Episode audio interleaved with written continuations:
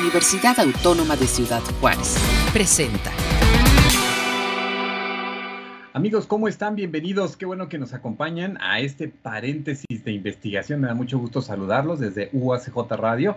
Y bueno, pues eh, el día de hoy vamos a estar compartiendo eh, con ustedes, con la doctora Julia Patricia Sánchez Solís, profesora investigadora de, tiempo completo en la eh, en Ciudad Universitaria y en el Instituto de Ingeniería y Tecnología. Doctora, ¿qué tal? Bienvenida. Muchas gracias por aceptar esta invitación. Hola Armando, muy buen día. Muchas gracias a ustedes por invitarme a este espacio. Muchas gracias. Pues vamos a hablar de temas muy, muy interesantes que maneja la, doctora. Una, una breve eh, pues sinopsis de su currículum. Pues ella es eh, eh, ingeniera en sistemas computacionales con una maestría en sistemas de la computación del Instituto Tecnológico de Ciudad Madero en Tamaulipas, doctora en ciencias en computación por el Instituto Tecnológico de Tijuana. Actualmente es miembro nacional del Sistema Nacional de Investigadores Nivel 1 y las líneas de investigación que maneja la maestra son la metaheurística, inteligencia artificial para la optimización de procesos, apoyo a la toma de decisiones y procesos de datos. Bueno, pues muy interesante tu, vida académica, maestra, y bueno, los temas que, manejas. Eh, háblanos un poco sobre, sobre eh, de, qué momento inicias a estudiar estas, eh, estas áreas del conocimiento, pues que te van llevando a especializarte en estos, en estos temas. Ok, muchas gracias, hermano. Eh, bueno, eh, como podrás eh, ver, desde mi formación de licenciatura, que en este caso estudié una ingeniería en sistemas computacionales, bueno, desde ahí me ha interesado toda aquella temática que tenga que ver con la computación. En la licenciatura, bueno, pues tú comienzas con las bases, ¿verdad? A conocer todo aquello que está relacionado a la computación, eh, empiezas a, mm, aprendiendo a programar. Una vez que ya eh, sabes cómo realizar eso, eh, viene lo que es el, posgrado, los estudios de posgrado. En la maestría, pues ya empiezas a profundizar un poco más acerca de cómo aplicar la programación, cómo utilizar los algoritmos. y bueno, cuando uno realiza ya los estudios de doctorado, pues es Ah, ya empiezas a realizar, bueno, ya te enfocas a realizar una investigación mucho más amplia, siempre pues acompañada de, nuestros asesores, ¿verdad? Que son los que pues nos ayudan a guiar nuestra investigación, de ahí pueden salir publicaciones que están disponibles en Internet y que, bueno, ahí podemos nosotros compartir los conocimientos o hallazgos que hayamos encontrado em, eh, una vez que realizamos esas investigaciones. Durante los estudios de posgrado em, podemos nosotros abordar o conocer problemas de la, vida real a los cuales nosotros en un momento dado podemos em, abordarlos para poder eh, tratar de darles una solución. Claro, pues me, me, parece a mí bien interesante porque en verdad son temas que parece que nos quedan muy, muy alejados, pero que están muy eh, pues muy cercanos ahora en este tiempo también inclusive de, confinamiento. Llevas en la universidad aproximadamente eh, cinco años y bueno, pues estás en estos, en estos momentos pues dando clases en las licenciaturas en sistemas computacionales, ingeniería este, en software y bueno, también en la maestría en, en, eh, computación aplicada. ¿cómo, ¿Cómo entiendes que, por ejemplo, muchos, muchos jóvenes están están teniendo cercanía eh, actualmente con la tecnología y, bueno, y que hay muchas implicaciones en la realidad. Así es, bueno, eh, ahorita pues los muchachos o los jóvenes, las señoritas también, eh, pues están, tocan toda esa tecnología, todas estas herramientas tecnológicas que pueden estar utilizando el concepto de inteligencia artificial, eh, como lo son pues eh, los teléfonos inteligentes, tienen muchas aplicaciones que pues eh, están programadas utilizando este concepto de inteligencia artificial. por ejemplo, las redes sociales, todas estas herramientas eh, de inteligencia artificial permiten hacer ese tipo de aplicaciones, eh, aplicaciones en donde eh, hay reconocimiento facial, hay reconocimientos de huellas digitales. Nosotros, por ejemplo, en los teléfonos celulares, pues tenemos, podemos nosotros poner nuestra huella digital.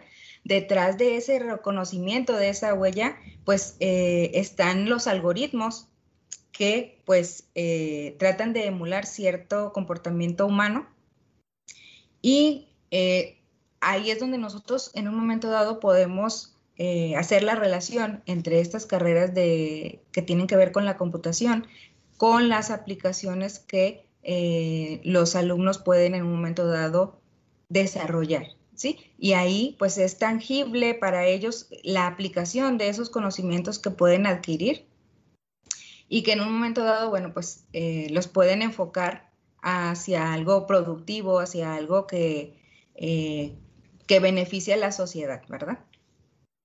Claro, también estamos observando, por ejemplo, bueno, en el caso de, los estudiantes que estudian ingeniería en software, bueno, pues ahora el mundo está lleno de software por todos lados.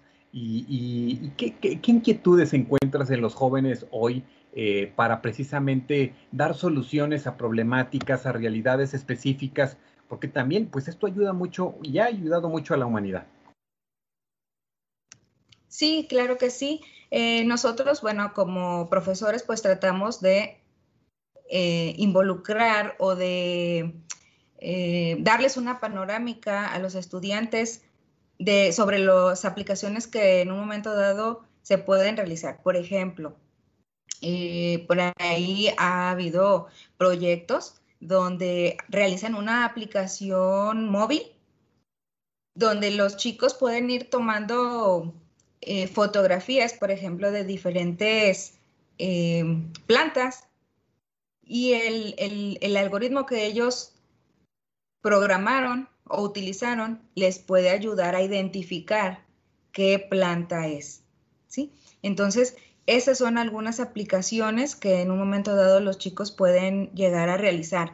Por ejemplo, te comento, actualmente estoy trabajando eh, con una estudiante de licenciatura en su proyecto de titulación. ¿De qué trata ese proyecto de titulación? Eh, lo que queremos lograr es identificar em, comentarios que tengan una tendencia suicida. ¿Sí? Eh, ¿Cómo logramos hacer eso? Bueno, a grandes rasgos te puedo comentar que nosotros necesitamos contar con un conjunto de datos. Los datos son bien importantes. ¿A qué me refiero con esto?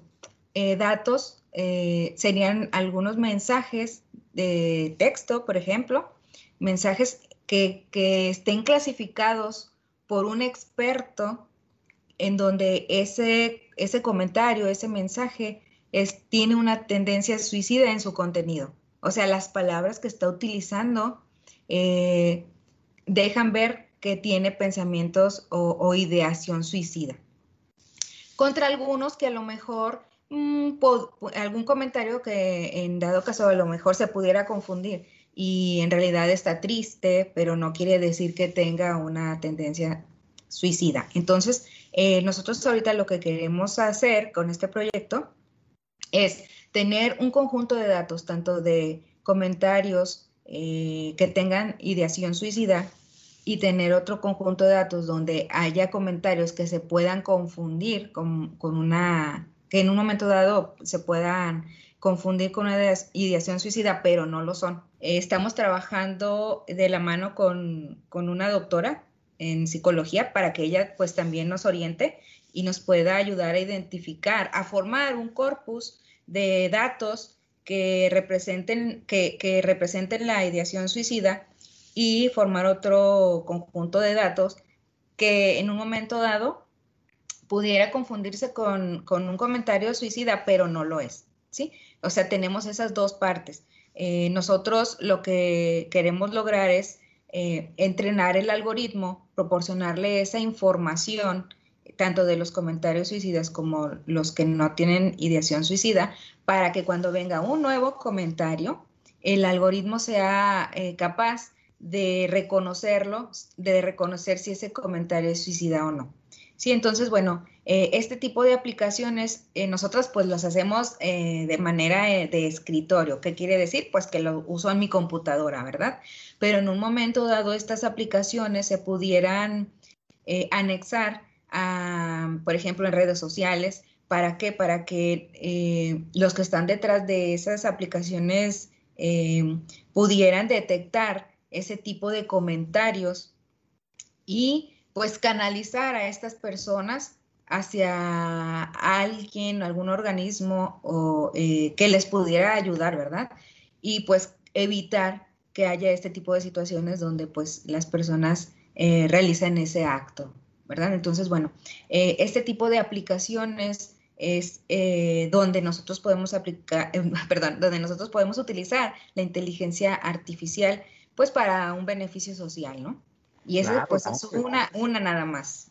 Eso es bien, bien importante, bien interesante, porque si no tiene una aplicabilidad en lo cotidiano y, que verdaderamente impacte a nuestras, a nuestras sociedades, pues bueno, a veces pudiera quedarse en, en, corto. Pero también sabemos que muchos de los estudiantes que trabajan o que estudian estas áreas, maestra, van a veces a la, a la industria, desarrollan este, eh, precisamente su participación en muchos, muchos de estos espacios eh, háblanos, sobre, sobre esta parte también que se trabaja eh, eh, de, la, de la ética, de la deontología, esta parte también que quizás estas áreas del conocimiento, eh, bueno, pues están invitadas a, a, desarrollar también en, en estos jóvenes, en estos estudiantes y en estos futuros egresados. Ok, claro que sí. Bueno, como sabemos, pues la ética pues permea en todas las disciplinas, ¿verdad? Eh, la computación pues no va a ser la excepción. Eh, los estudiantes, por ejemplo, eh, deben de, regirse por la, por la ética al momento de estar creando sus algoritmos o sus programas, sus sistemas, en el sentido de que deben de ser fiel a lo que el usuario necesita, a lo que el usuario necesita y pues también que nosotros en un momento dado, eh, nos, nosotros como programadores, eh, nos cercioremos de que nuestro, nuestras aplicaciones funcionen de forma adecuada, ¿sí? ¿Por qué? Porque pues es fácil que, en un momento dado, pues, eh, como las personas, pues no, no, nuestros clientes, nuestros usuarios, no están eh, inmersos en la parte de la, de la programación, eh, es fácilmente pues se pudiera eh, manipular la información o los resultados que te pudieran arrojar las aplicaciones. Entonces, bueno, siempre hay que estarles inculcando, como me supongo en todas las disciplinas lo deben de hacer los profesores, que nosotros debemos de regirnos eh, por la ética siempre debemos de ser claros con los eh, usuarios y que pues si el algoritmo arrojó tal resultado y no era el esperado, pues eso es lo que está dando como, como salida, ¿verdad? No debemos nosotros, como les he comentado a mis estudiantes, no debemos nosotros de tratar de, de ajustarlo a nuestras necesidades sino que debemos siempre hablar con, la verdad y que eh, los resultados que nos proporcionen nuestros algoritmos previamente validados, porque ahí los tenemos que validar, eh, pues es la, salida que les tenemos que dar a nuestros usuarios. Aquí, Armando, no sé si me permitas eh, profundizar un poquito, hablando, bueno, la ética es algo muy importante, pero también déjame comentarte que hay aplicaciones como tú lo comentas, que se pueden llevar a la industria en donde nosotros podemos utilizar lo que es la inteligencia artificial. ¿Como qué? ¿Como qué aplicaciones? Por ejemplo, aquí hay eh, muchas maquilas, como todos lo sabemos, ¿verdad? Entonces, eh, por lo general, todas ellas cuentan con un almacén. Y las, las personas que trabajan ahí, pues tienen que ir a recolectar ciertos artículos de esos almacenes. ¿Y qué pasa ahí? Eh, si no tenemos una ruta óptima que me diga el orden en el que yo tengo que recolectar esos elementos, pues gastaríamos tiempo, ¿sí? Y ese tiempo, pues mm, lo, estamos utilizando para eh, hacer una actividad que a lo mejor pudiera reducir su tiempo y eh, poder emplear este, este tiempo en otra actividad. ¿Sí? ¿Y eso qué es? Bueno, pues optimizar, optimizar procesos. Por ejemplo, te pongo algo bien sencillo. ¿Qué pasa cuando nosotros vamos al súper? Nosotros llevamos pues una lista de productos que vamos a, a, comprar, ¿no? A adquirir. Entonces, imagínate que tú andas en el pasillo 1, luego te vas al pasillo 3 y te vas al 5, pero después recuerdas que se te olvidó algo eh, que está en el pasillo 1 y ahí vamos de regreso. ¿Qué pasa ahí? Estamos perdiendo tiempo. ¿Sí? Entonces, por ejemplo, eh, en la aplicación de la inteligencia artificial en procesos de optimización nos ayuda a determinar la ruta en la que debemos de visitar los pasillos en donde se encuentran los productos que nosotros vamos a adquirir. ¿Sí? Entonces ahí nosotros estamos eh, reduciendo el tiempo que gastamos al momento de eh, recolectar los elementos que necesitamos. No sé si quedé un poquito claro eh, cuál es el beneficio de aplicar ciertos algoritmos para obtener esas rutas, la ruta óptima eh, en que debemos nosotros de recolectar esos productos o esos elementos. Y eso que nosotros hacemos en el súper, pues lo podemos llevar a un almacén donde las personas que van a armar, por ejemplo, eh, una computadora, por ejemplo, eh, ellos tienen que ir al almacén, recolectar cada una de las piezas para poder hacer ese armado. Entonces, ¿cuál es la, cuál es la ruta o el orden, más bien, cuál es el orden en el cual se deben de recolectar esas piezas? Eh, ahí es donde entran los algoritmos y eh, que nos pueden proporcionar una solución, dependiendo del problema, ¿verdad? una solución óptima. Claro, y que, es bien importante, aquí estás poniendo este ejemplo, pero también puede trasladarse al tema, al tema de salud, al tema médico, al tema, en el número de, situaciones que vivimos en la, en la vida cotidiana y que, y que indudablemente pues también van dentro de tus líneas de investigación, que es el apoyo a la toma, a la toma de decisiones y a los procesos de datos, ¿no? Y eso es, eso es bien interesante. ¿Qué te parece, eh, eh, doctora Patricia Sánchez, si hacemos una pausa?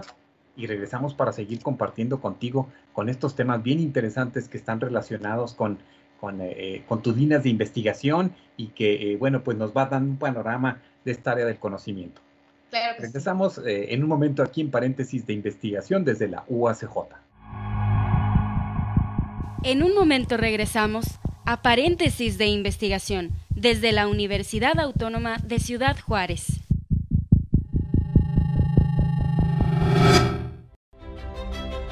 Las matemáticas son una base teórica y simbólica que permite precisamente que las ciencias avancen. Yo creo que una de las características que las personas que estudian matemáticas deben de tener es que les gustan los retos. Realmente en todas las aplicaciones que vemos está subyacente la matemática. Desde los gobiernos, las tomas de decisiones, hasta en general la sociedad para agilizar el tráfico, para optimizar todo el papel que ha tomado la mujer dentro de las, del área de las ciencias y de las matemáticas ha sido, pues, podría decirse notorio. Una de las áreas en donde el estudiante egresado de, de la carrera de matemáticas puede insertarse es en la industria. Es una área poco explorada en la zona. Por ejemplo, pues nosotros en la industria podemos desarrollar modelos que ayuden a optimizar la producción. Las matemáticas son una herramienta simbólica que te permite interpretar la realidad. Geoinformática toma lo mejor de dos mundos. Toma lo que es ciencias de la Tierra y el poder de la tecnología. Entonces esta información puesta en el espacio podemos encontrar relaciones entre ellas y darle un sentido a esa información, pero necesitamos especialistas entrenados y capacitados para hacer análisis espacial. Y eso es lo que nosotros hacemos. Nosotros entrenamos a estudiantes para que tengan el conocimiento de qué es la información geoespacial, poder analizarla, digerirla y entregar esta información para poder tomar decisiones más inteligentes.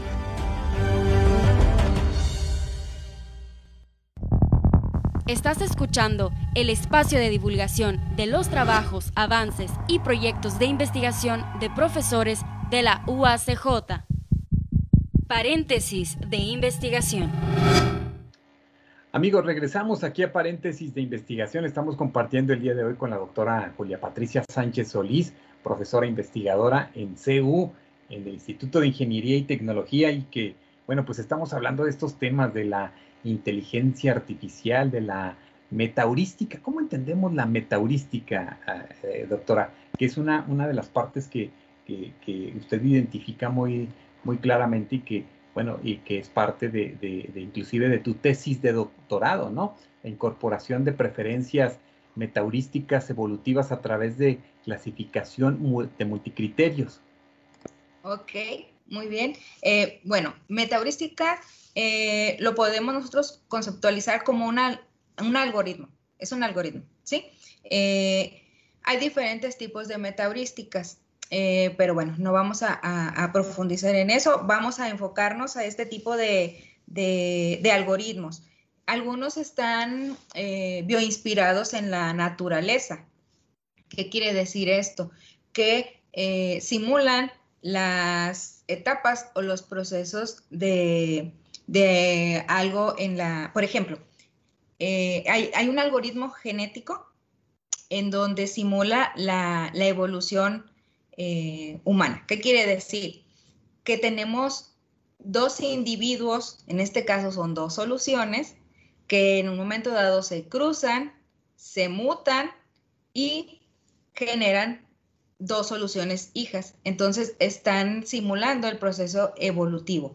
Muchas de estas metaheurísticas están basadas en, eh, por ejemplo, en animales existen eh, algoritmos basados en colonia de hormigas, eh, basados en, colonia de abejas, en, basadas en, murciélagos, que simulan, tratan de simular los procesos que realizan este tipo de, de individuos en un momento dado. ¿Y para qué? Para generar soluciones, ¿sí? Las metaheurísticas son algoritmos que son empleados para problemas en donde encontrar la mejor solución pudiera llevarnos un tiempo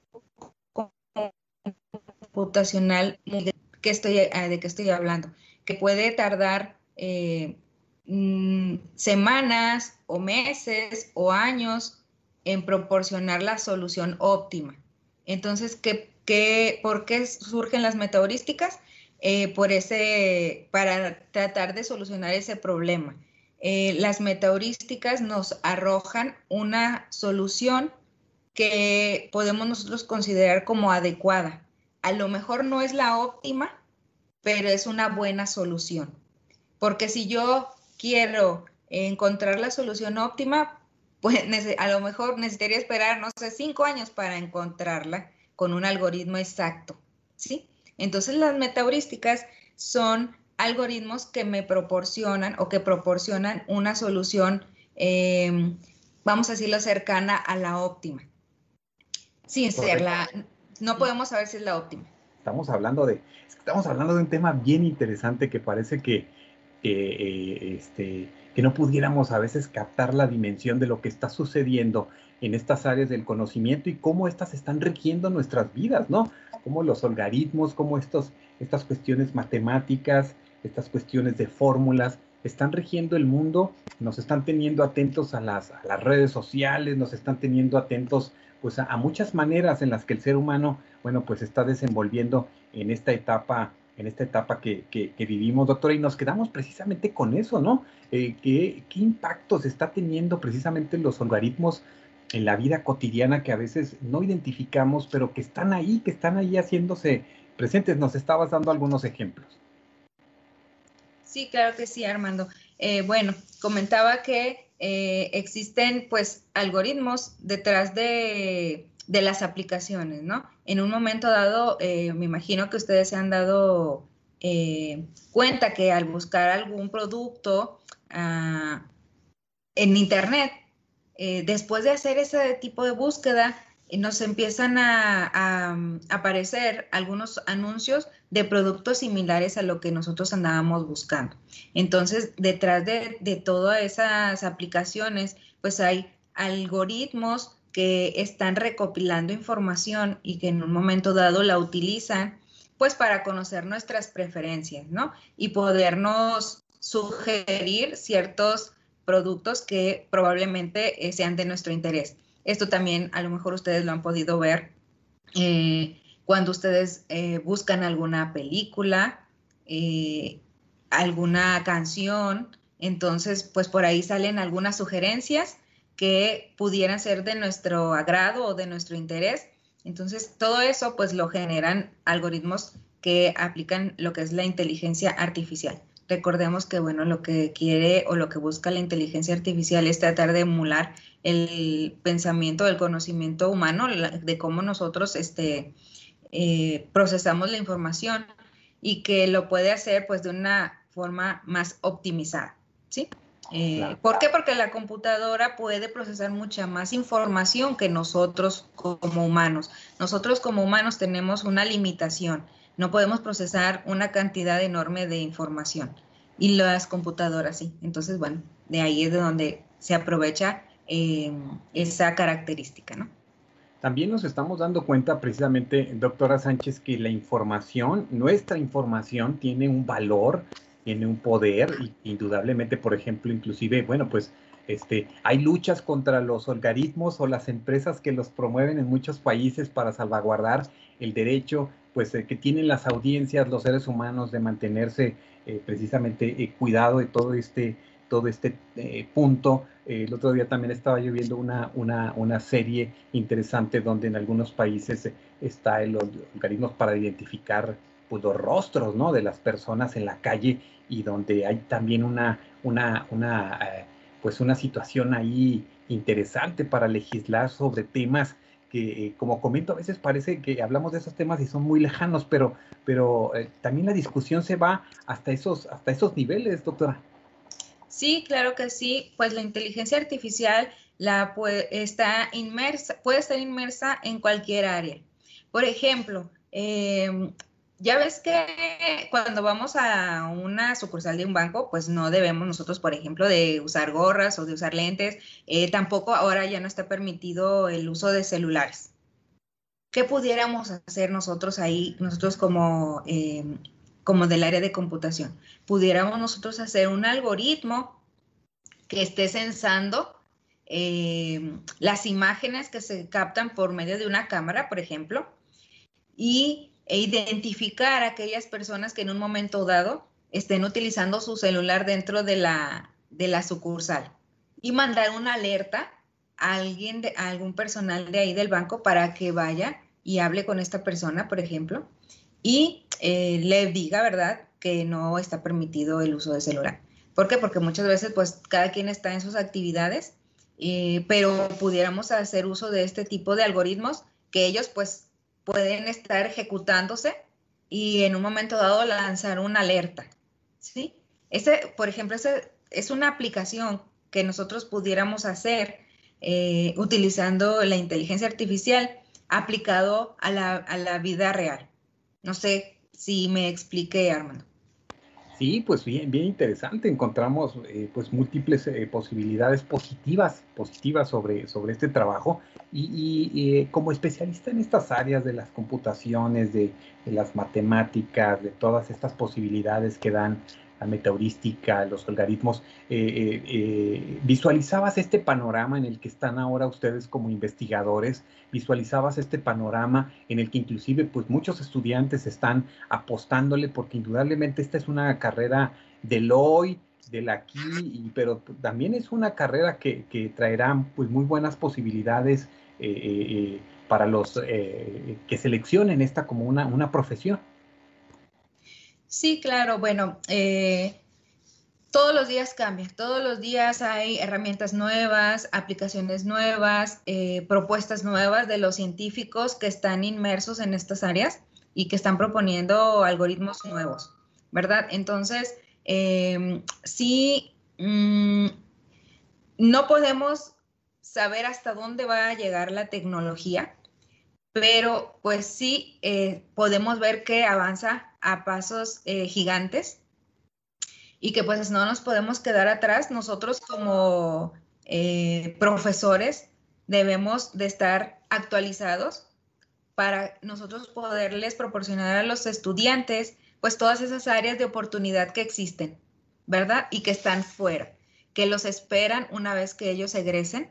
Entonces ellos en un momento dado puedan em, saber dónde pueden hacer su aportación una vez que egresen de la carrera.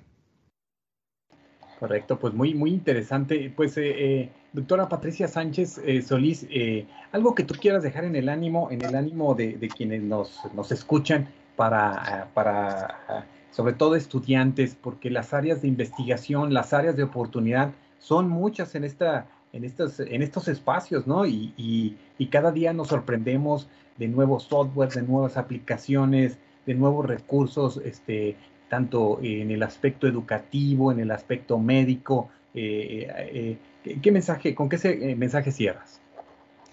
Sí, muchas gracias. bueno, pues a las personas que les están interesados en, la, en el área de computación, yo pues les aconsejaría que no nada más se quedaran con, con lo que es la licenciatura, que fueran hacia un posgrado, para que, para que ellos puedan profundizar en, algún, en alguna de las áreas que sean de, su interés, ya sea en la industria, en, este, en la salud, en lo social, y que ellos puedan hacer aplicaciones que puedan ayudar a estas áreas pues a mejorar sus procesos. Con eso, con eso me quedaría, esa sería mi, eh, mi sugerencia para, para, los estudiantes de computación.